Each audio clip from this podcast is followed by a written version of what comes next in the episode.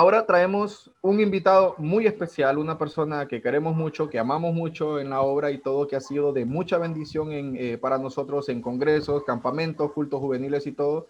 Así que le digo a usted que se prepare hoy porque hoy traen la palabra, ¿verdad? Por medio de nuestro siervo y amado hermano querido, nuestro hermano pastor Alex Rodríguez que normalmente, como decimos, él trae el machete en mano, así que prepárese, hermano, porque ahorita nos van a podar. hermano Alex, bienvenido, Dios le bendiga. ¿Cómo estamos? Gracias a Dios, bien, hermanos. Eh, es una bendición poder estar con ustedes esta noche. Y a tiempos no los miraba. Y como dice el hermano Carlos, pues me toca la. Hoy es, hoy es noche de, de ciega, ¿verdad? Vamos a cegar ahora. No, Hoy quisiera hablar con ustedes acerca de un tema que voy a usar dos personas.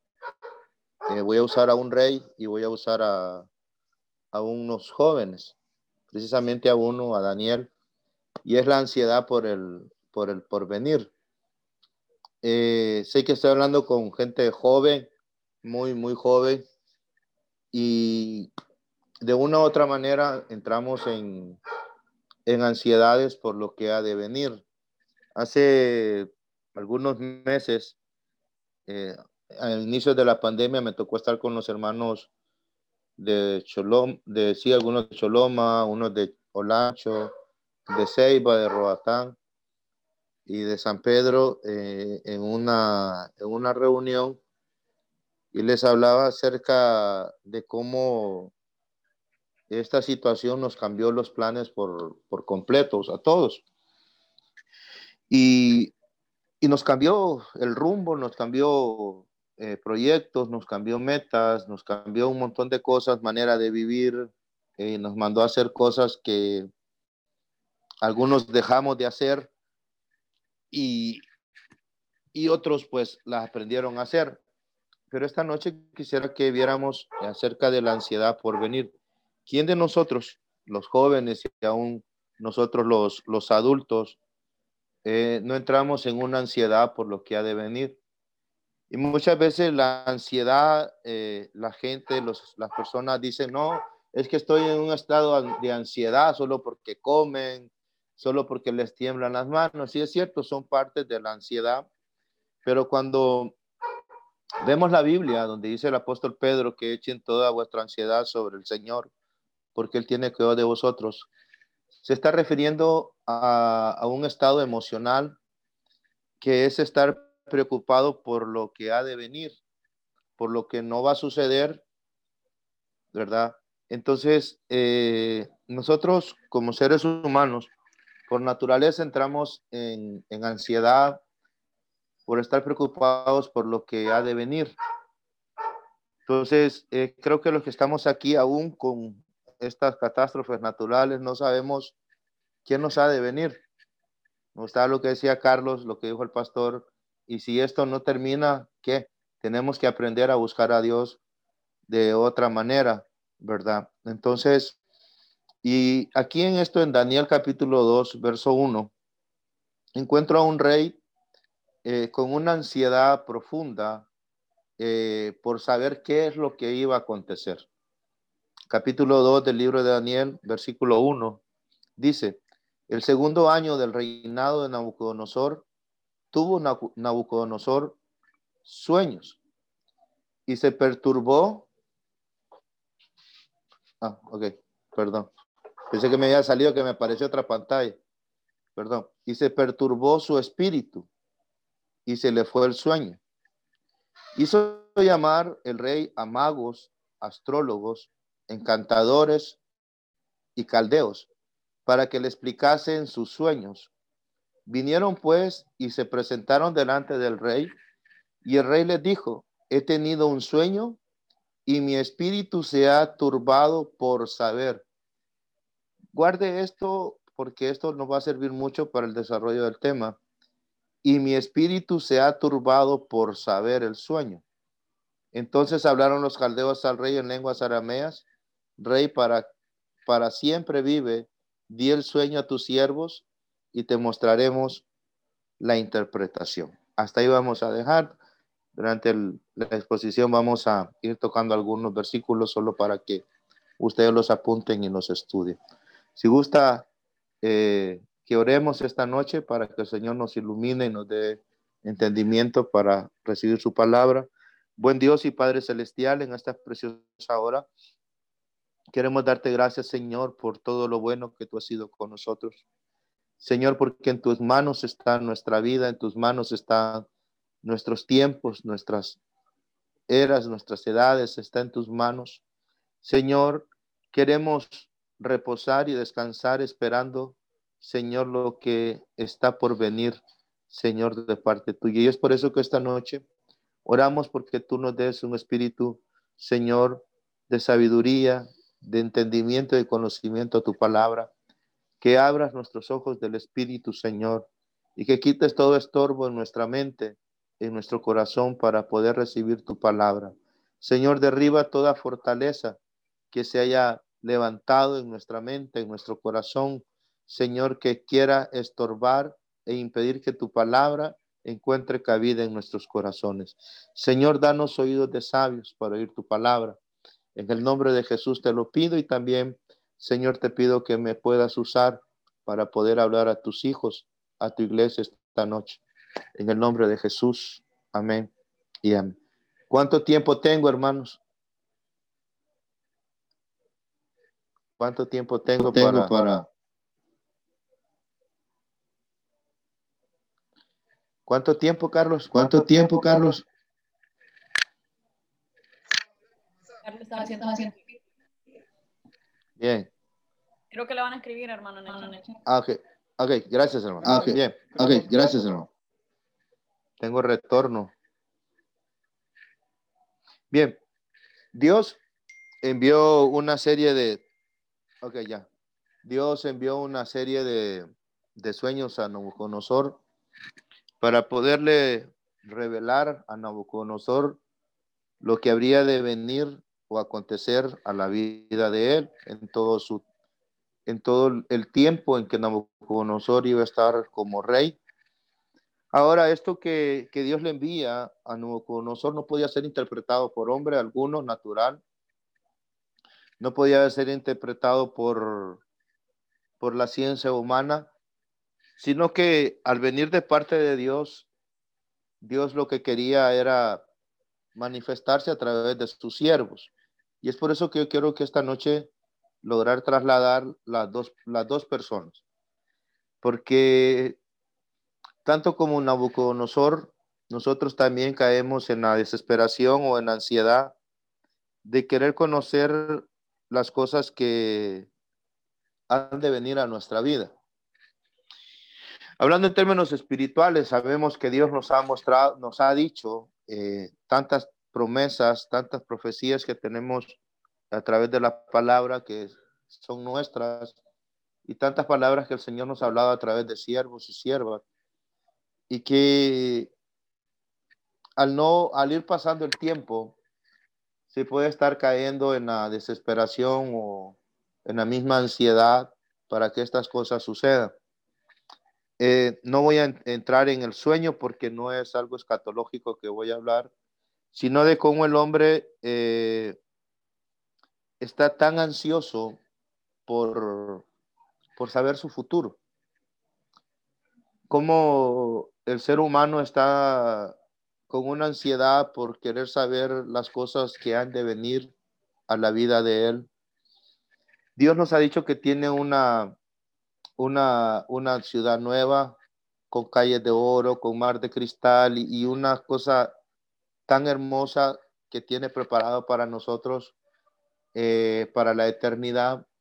Pero no sé si usted ha entrado en la desesperación por querer conocer eso que Dios tiene. Por querer hasta disfrutar eso que Dios tiene para usted en la eternidad por venir. Entonces, le digo esto porque muchas veces nosotros nos preocupamos y entramos, el, el, ser humano entra en ansiedad por querer saber aquellas cosas que están preparadas para él en esta tierra.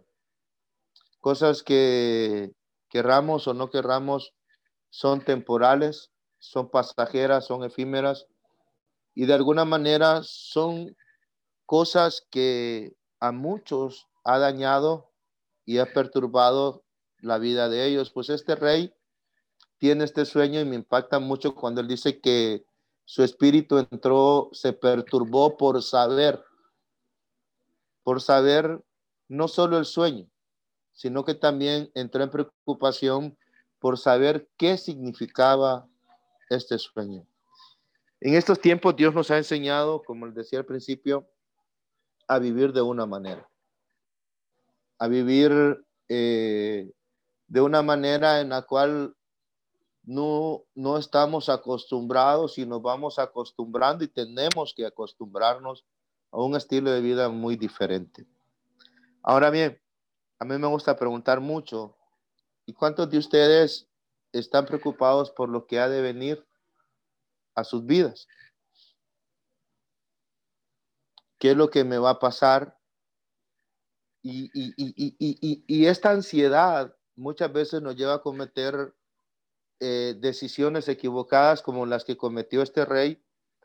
Este rey, al no, ningún hombre natural, al no tener la, la revelación del sueño, porque a él se le olvidó el sueño, y también al no saber la interpretación, los astrólogos, los magos, los caldeos, los adivinos, el rey toma una decisión apresurada y el rey toma la decisión de mandar a matar a todos aquellos hombres que estaban designados por él para que fueran sus consejeros y para que pudieran darle interpretación de algunas cosas eh, religiosas. Entonces, muchas veces nosotros al no, al tener esta ansiedad por lo que está por venir a nuestras vidas, tomamos malas decisiones. Eh, nosotros no vamos a mandar a matar a nadie, ¿verdad? Eh, porque no sabemos qué nos va a pasar. Pero ¿cuántos jóvenes han tomado malas decisiones? Se han adelantado a los planes, a los propósitos que Dios tiene establecidos para ellos. Porque está la ansiedad, aquella desesperación de querer saber, digamos, el matrimonio. Viene un muchacho, una muchacha, le pela los dientes, y, y, entra en aquella ansiedad de, querer, de querer formar familia, de querer formar hogar. Y lamentablemente, lamentablemente, cuántos fracasos estamos viendo ustedes como jóvenes en su, en su, ¿cómo se llama? En su, en su ambiente, en su círculo. Ustedes conocen de personas que tomaron malas decisiones. Nosotros en nuestro en nuestra edad, de cuando estábamos más jóvenes, vimos muchas personas tomar malas decisiones por esa ansiedad, por esa desesperación de, de formar una familia, eh, personas que tomaron malas decisiones por y se fueron a abandonaron sus familias por querer prosperar, por querer estar bien, espero estar dándome a entender, y se toman esa, esas malas decisiones. Este rey tomó una mala decisión de mandar a matar a todos aquellos que no pudieran que no pudieron interpretar el sueño. Él no manda a matar a todo el pueblo, él manda a matar a los, a los caldeos, a los adivinos, a los astrólogos, eh, a los sabios, a los entendidos, los manda a matar. Una decisión apresurada por un estado emotivo equivocado, por querer saber. Hermano, vemos cómo el hombre está tan interesado por querer conocer los que han de venir. Por las cosas que, que, que Dios, que Dios tiene preparados para ellos. Eh, ustedes saben que ustedes conocen a mi esposa, nosotros tenemos 24 eh, años de estar, de estar juntos, 21 años de estar casados, cumplimos hace dos días. Ustedes saben que no tenemos hijos. Y llegan momentos en nuestra vida de ansiedad, porque vamos envejeciendo, eh, vamos viendo que todas las cosas, humanamente, por supuesto, se van volviendo contrarias. Eh, en vez de irse abriendo la puerta, eh, se va cerrando. Y han llegado a mi casa personas a, buscarnos para darnos niños en adopción. Entonces, eh, una vez una señora nos pegó una gran regañada porque no estábamos en la casa y nos dijo, yo le llevaba un niño porque Dios me puso que se lo llevara. Entonces, sí, pero Dios no nos hablaba a nosotros que adoptemos. Entonces, ¿por qué le pongo esto? Porque hace algunos años, eh, el Señor a través de mi pastor, hermano pastor general Ismael Paz, el Señor dio una palabra acerca de esto. Entonces, uno entra en ansiedad, en desesperación por las cosas que han de venir. Y muchas veces eh, le atribuimos a Dios cosas que nosotros tomamos que todavía Dios no las ha enviado. No sé si me voy a entender. ¿Cómo, cómo les puedo explicar mejor esto? De repente el Señor le prometió a alguien un, un buen esposo, una buena esposa. Y mira un muchacho que le gustó, cristiano, ¿verdad? O cristino. Entonces vino, se enamoró y, y, y, empieza a confiar, a tomar aquella promesa de Dios, pero no es la persona que Dios tiene preparado para él o para ella. No sé si me doy a entender. Entonces viene y la toma por la misma ansiedad. Hermano, uno de los problemas más grandes que tenemos nosotros y también los adultos, creo que si los, adultos, creo que también ustedes lo han de sufrir, es el no saber esperar con paciencia. El, no, el no tener paciencia para recibir el cumplimiento de las promesas de Dios.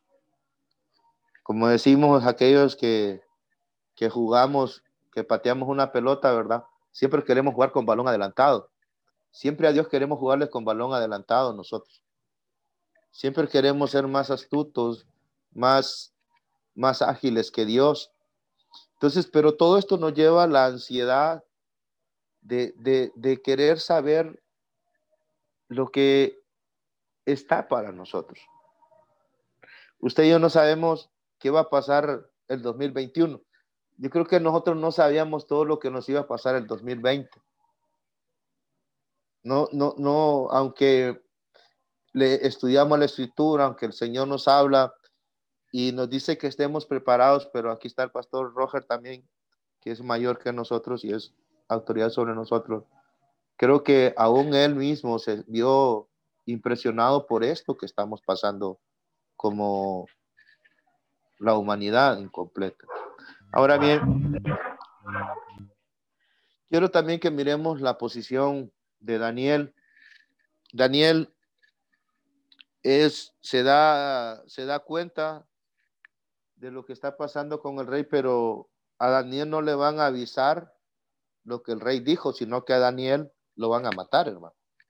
Arioc, el siervo de, de Nabucodonosor, el verdugo, llega a tocarle la casa a Daniel, ¿verdad? Y le dice, Daniel, bueno, venimos no a tomar café, no venimos a, a saludarte, no venimos a jugar Play, no venimos a jugar FIFA. Eh, Daniel, me mandan a volarte la cabeza. Daniel, aquí me mandan a volarte la gallina. Y Daniel pregunta, ¿por qué? Porque Daniel está entre ese grupo de sabios.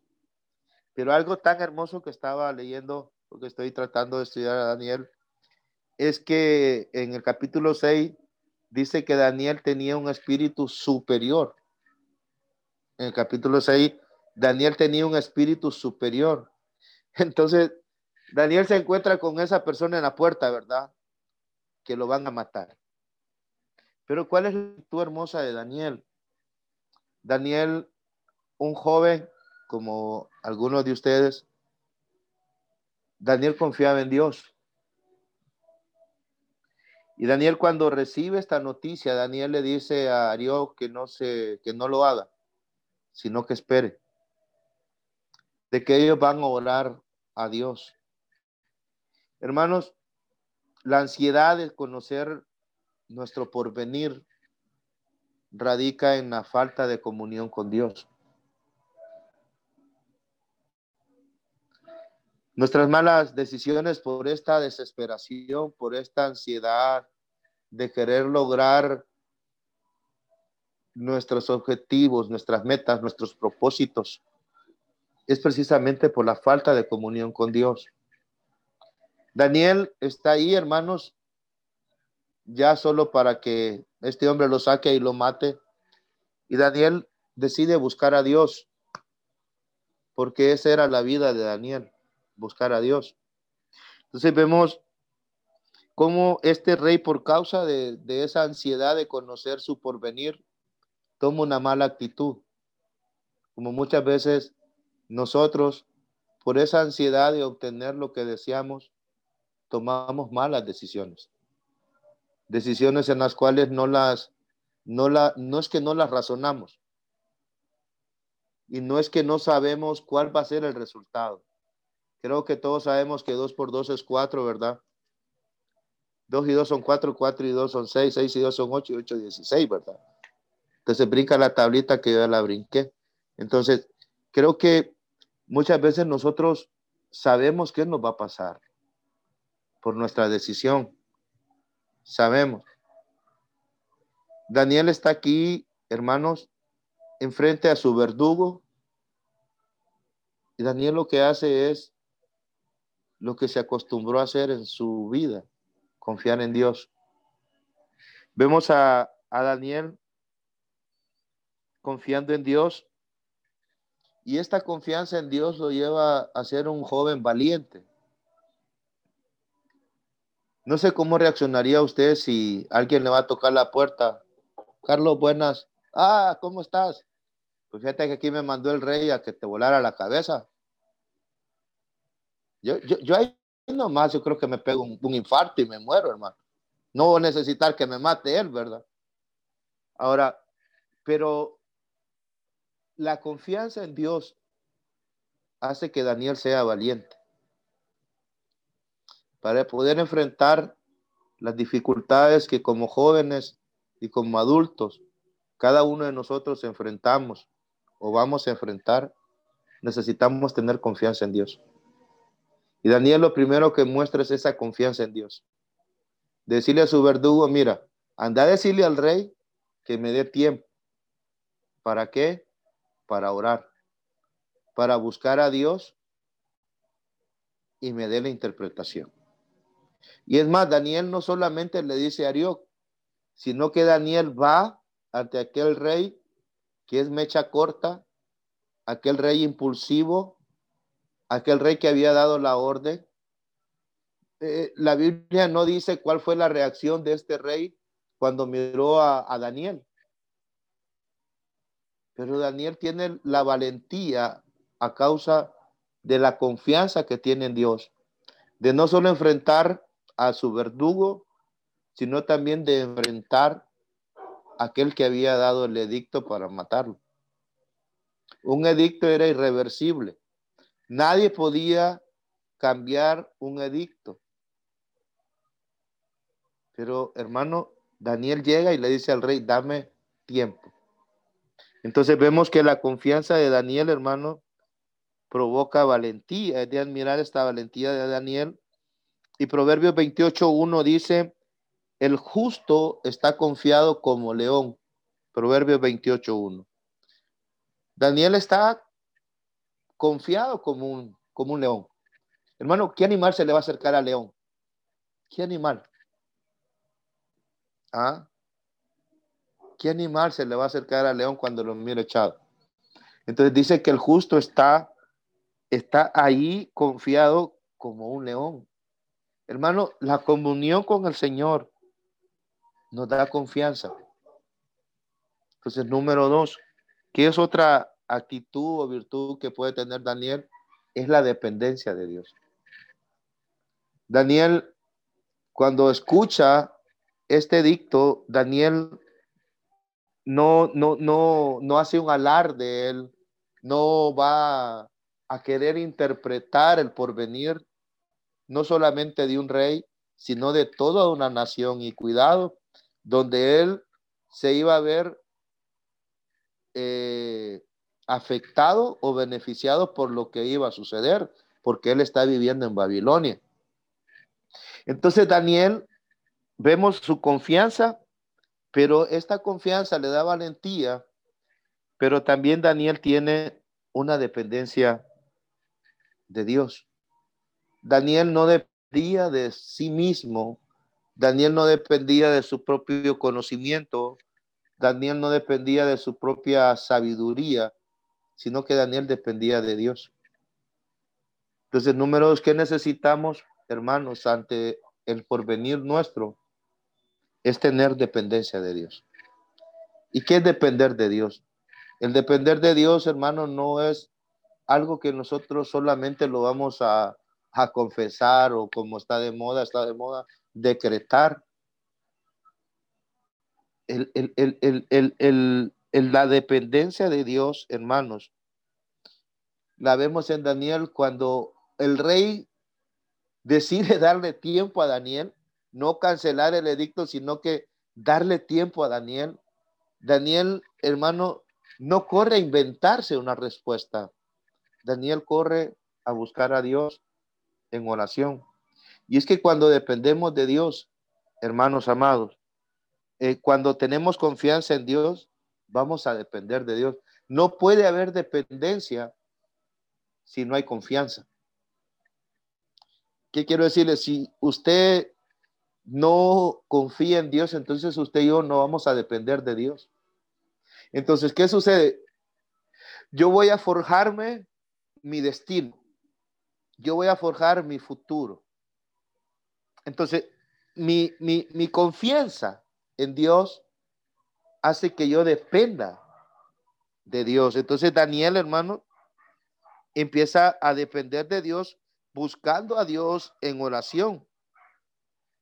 Y no en una oración superficial, sino en una ferviente oración. Daniel va a buscar a Ananías, a Azarías y a Misael sus, sus eh, hermanos, voy a decirle así, hermanos judíos, jóvenes también, y, cuenta la situación que está pasando.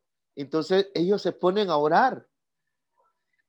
Ellos, ellos eh, eh, comienzan a orar para conocer lo que había de venir para una nación, para un pueblo, donde ellos directa o indirectamente si van a haber involucrados.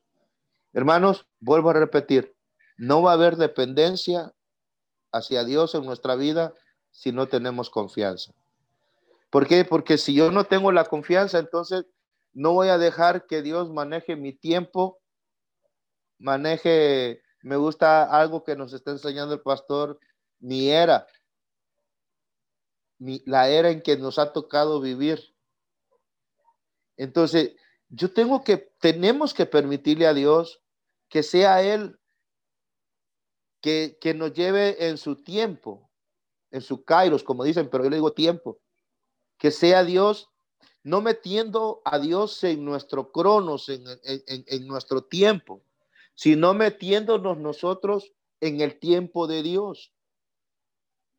No sé si me doy a entender esta noche. Entonces, obligamos a Dios que se adapte a mis planes, a mis propósitos, a mis metas, a mis sueños, porque muchos se creen José, ¿verdad? Son muy soñadores, a mis sueños. Y Dios tiene allá un plan concebido, predeterminado desde antes que cada uno de nosotros naciéramos. Desde antes que, que, cada uno de nosotros eh, fuéramos puestos en el vientre de nuestra, estuviéramos en el vientre de mi madre. Desde antes Dios nos conoció. ¿Por qué? Porque estábamos en su corazón, estábamos en su plan, en su propósito.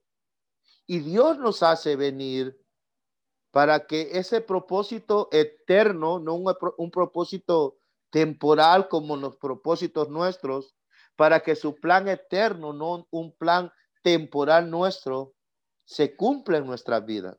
Debemos de saber que lo que Dios está forjando en nosotros es su plan. Entonces yo no necesito meter a Dios en mi, en mi tiempo, en mi era.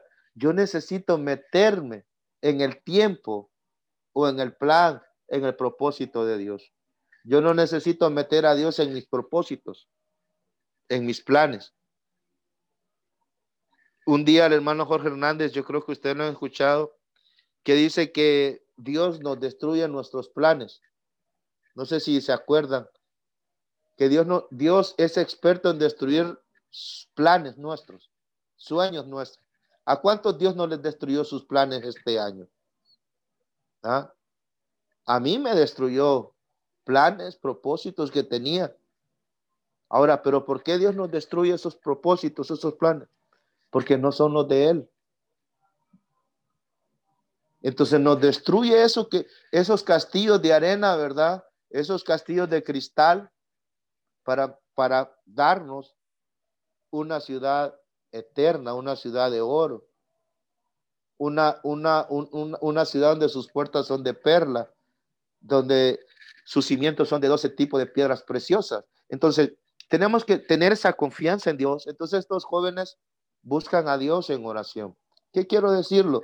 Hermano, que busquemos a Dios en oración y Él nos va a decir lo que Él tiene preparado para nosotros. Entonces, a causa de esto, de esta actitud de Daniel, de esta confianza, de esta dependencia de Daniel, encontramos la respuesta de Dios. Ahí léalo usted en el capítulo 2. Bueno, luego da los versículos. La, el decreto de muerte del rey, Daniel 2.12. La confianza de Daniel, 2.14. Eh, la dependencia de Daniel, 2.18. Y encontramos ahora, a causa de esa, de esa confianza y esa dependencia, encontramos ahora la respuesta de Dios. Entonces, Dios nos va a revelar y nos va a ir diciendo qué es lo que tiene y cómo podemos llegar hacia lo que Dios tiene preparado para nosotros. Entonces, ¿qué hace Dios? Dios le revela a Daniel su sueño. Dios le revela a Daniel el sueño que tuvo Nabucodonosor y también le da la interpretación de ese sueño, porque ¿de qué le servía a Daniel? Solamente que llegara donde el rey decirle, mira al rey, el sueño que te tuviste fue este, este y este. Y que era quedaba el, el rey, bueno, ah, ya me dieron el, el sueño, ah, está bien. Como muchas veces nosotros, ¿verdad? El Señor nos muestra algo, pero no buscamos la interpretación. Entonces viene Dios y le da la interpretación de lo que iba a pasar, de lo que iba a suceder. Entonces vemos que, que Dios le revela el sueño y también le revela su significado.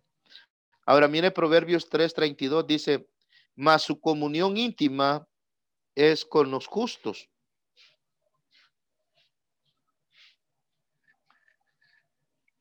Y también, ese es Proverbios 3:32. Y también Salmos 25:14 dice, la comunión íntima de Jehová es con los que le temen. Y me gusta esto, hermano. Y a ellos hará conocer su pacto. Salmos 25:14. La comunión íntima es con los que le temen. ¿Y qué es temer? Tener temor no es miedo. Es tener respeto a su santidad, a su justicia. Es tener ese respeto. Entonces viene, viene el, el, justo, ¿qué pasa? Tiene comunión con Dios y en esa comunión Dios le hace conocer su pacto. Ahora, somos un pueblo de pactos. Y, y le voy a decir algo. Los pactos que nosotros hacemos los rompemos a cada rato. ¿Cuántos pactos hemos roto, hemos hecho con Dios? No me levante la mano. Pero ¿cuántos pactos ha roto Dios con usted? Levánteme la mano a alguien y dígame si Dios ha roto algún pacto con usted. Nunca. Nunca. Entonces, ¿qué le quiero decir con esto? Que Dios nos va a revelar Dios nos va a revelar lo que Él tiene preparado para nosotros. A su tiempo. Y también nos va a decir cómo poder llegar a obtener. Porque hay cosas, hermanos, que tenemos que llegar a una medida, una estatura para obtenerla. Entonces, Dios le da la respuesta a Daniel. Entonces, no hay límites, hermanos, a los que a lo que Dios hará con aquellos creyentes, con aquellos cristianos y por qué no decirlo, con aquellos jóvenes que le dan a él el primer lugar. Quiero que guarde esto en su corazón. Para usted no van a haber límites. Para usted no van a haber límites. Si usted es un hombre, una mujer que le da a Dios el primer lugar. No van a haber límites. No había nadie que tuviera la capacidad de interpretar o de conocer el sueño y de tener interpretación. Es fácil, es fácil decir una interpretación cuando le cuentan algo a uno, ¿verdad? Pero este rey se le había olvidado el sueño. Se le había olvidado el sueño. Entonces, guarde esto en su corazón. Los límites vienen a nuestra vida cuando dejamos de confiar y depender de Dios. Cuando dejamos de confiar en Dios y cuando dejamos de depender eh, de Dios, vamos a tener límites. Van a haber límites. Hermanos, y yo creo que Dios quiere hacer cosas mucho, mejor, mucho más, no, ¿cómo le quiero decir? Mucho más impresionantes, muchas más grandes con ustedes, con ustedes. Dios, Dios quiere con la última generación, Dios va a mostrar su poder, su gloria de una manera en la cual nunca la ha mostrado. Ahora, pero el límite lo ponemos nosotros. El límite lo voy a poner Dios en lo que Dios quiere que yo haga. Me gusta usar mucho a Abraham porque Dios le dijo a Abraham, te voy a dar una tierra y le dijo, mira, cuando se separa con Lot, le dice a Lot, Lot, mira, escoge tú.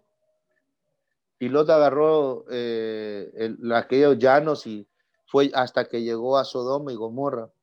Pero viene Dios y le dice a Abraham, mira al norte, mira al sur, mira para... ¿Ves todo esto? Sí, bueno, todo esto es tuyo.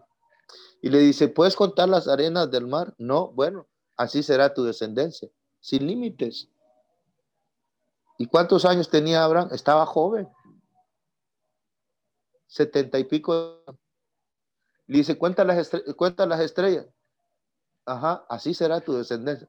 ¿Qué le está diciendo Señor? No hay límites. Muchas veces nosotros usamos pensamientos psicológicos, psicológicos. Decimos, no, los límites están en nuestra mente. Mano, yo creo que los límites están cuando dejamos de confiar y depender de Dios. Porque ¿quién puede detener a Dios? ¿Qué cosas hay preparadas para ustedes de parte de Dios. Voy a usar una palabra que, que casi no uso, pues, ¿será que Dios quiere sorprenderlos a ustedes? De repente usted va corriendo la carrera, pero usted se puso un límite y no logra alcanzar lo que Dios tiene preparado para ustedes. Entonces, al recibir la respuesta, Daniel sucede algo de parte de Daniel. Daniel 2.20. Daniel comienza a glorificar a Dios. Daniel llega con el sueño y con la, la, interpretación o la revelación del sueño. Y Daniel no dice, mira, yo soy el mejor de todos. Daniel dijo a Nabucodonosor, el rey, el Dios, el Dios nuestro, parafraseándose, ese que nos ha dado a conocer esto. Daniel no llega con una prepotencia a decir que lo que él recibió, lo recibió por sí mismo. Hermano, tenemos que ser jóvenes que glorifiquen a Dios en todo tiempo. No debe de faltar en ustedes el agradecimiento y el glorificar a Dios en sus vidas. Jamás, jamás. No se olviden que de Él proceden todas las cosas. Y cada una de las cosas que proceden de Él y cada una de las cosas que Él hace a favor de ustedes es para que Él sea glorificado. Daniel, hermano, se va a glorificar a Dios por lo que hizo, no se acreditó a su sabiduría, a su conocimiento, sino que Él dijo quién le había dado todo esto. Ahora, hermanos, para ir terminando, porque ya me pasé tres minutos, ¿cómo nos sentimos nosotros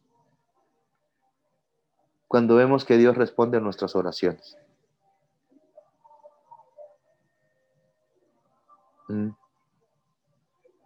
¿Cómo se siente usted? ¿Lo ha sorprendido Dios contestando no solo una, sino muchas oraciones en su vida? Claro que Entonces, hermanos, reaccionamos emocionados, alegres por lo que Dios nos ha mostrado. Hermanos, Juan 14, 26 dice, más el consolador, el Espíritu Santo a quien el Padre enviará en mi nombre, Él os enseñará todas las cosas. 14, 26 de Juan. El Espíritu Santo nos enseñará todas las cosas y les recordará todo lo que yo os he dicho. ¿Usted quiere saber qué tiene preparado Dios para su vida? Hay alguien que se lo puede decir. Dios no tiene escondido su plan, su propósito para usted. Dios no le ha ocultado a usted su propósito ni sus planes. Dios no se los ha ocultado. Solo necesitamos un tiempo de comunión para conocer qué es lo que Dios tiene preparado. No sabemos que viene el 2021, ni hemos terminado el 2020. Anuncian para el lunes otras tormentas, otro frente frío. No sabemos qué viene. No sabemos porque no queremos. Esta noche quiero dejar este esta reflexión en sus corazones. No seamos como Nabucodonosor de desesperarnos y tomar malas decisiones por las cosas que queremos que sucedan en nuestra vida. Seamos como Daniel. Confiemos, dependamos de, y Dios nos dará la respuesta y nos revelará qué es lo que Él tiene preparado. Hay una decisión que usted quiere tomar. Pídele de la dirección al Señor. Pregúntele. Le voy a decir algo. Él le va a dar la respuesta. Él le da la respuesta. Él le va a decir si conviene o no conviene. Si viene o no viene de él. ¿Quiere usted en este momento cerrar sus ojos? Ahí donde está. Y oramos al Señor. Padre, en el nombre de Jesús. Solo tú conoces lo que tienes para nosotros. Señor, no sé cuántos jóvenes, hermanos, que están escuchando, que han escuchado esta noche, han entrado en ansiedades por conocer el porvenir, lo que ha de venir a sus vidas y han tomado malas decisiones o están a punto de tomar malas decisiones, Señor. Padre, pero esta noche yo te pido, Dios, en el nombre poderoso de Jesús, que sea tu Espíritu Santo, Señor, Que sea tu Espíritu Santo esta noche, Señor. En este año hemos visto cómo ha destruido nuestros planes, nuestros proyectos, nuestros anhelos, nuestros sueños. Señor, para construir en nosotros tu plan, tu propósito. Como Señor, tú te has salido de nuestros planes y nos has tomado para meternos en tus planes, en tu propósito eterno. Oh Padre, en el nombre de Jesús, mira a tus hijos esta noche, a tus hijas. Señor, trae esa confianza y esa dependencia hacia ti, porque sé que tú, Señor, les mostrarás y le hablarás por medio de tu espíritu, por medio de tu palabra. Le dirás a ellos lo que tú tienes para ellos. Señor, y lo que tú tienes para ellos es lo mejor. Señor, lo que tú tienes para ellos es lo más excelente. Yo te pido, Señor, que podamos ser así como Daniel, que confió en ti aun cuando su vida estaba en peligro y dependió de ti para poder recibir la revelación, la interpretación. Señor, porque en ti están nuestros tiempos, nuestras eras. En ti está nuestro futuro, Señor. Y luego Daniel te glorificó, te glorificó, Señor. Señor, Responde a tus hijos, a tus hijas, esa oración, esa petición que ellos tienen. Bendícelos, Padre, en el nombre poderoso de Jesús, Señor. Amén y amén. Gracias, hermanos, por la confianza. Espero que Dios haya podido hablar a sus vidas. Les ha sido una bendición estar con ustedes. Gracias, hermano Roger, por la confianza. Gracias, hermano. Gracias, Tito. Gracias, Carlos, por esta oportunidad. gracias, gracias a usted siempre por estar, como decimos, en el grupo al pie de la bandera y que el Señor le bendiga y preciosa palabra. Muchísimas gracias a usted. Para nosotros es un honor, un privilegio tenerle aquí, que usted comparta la palabra con nosotros.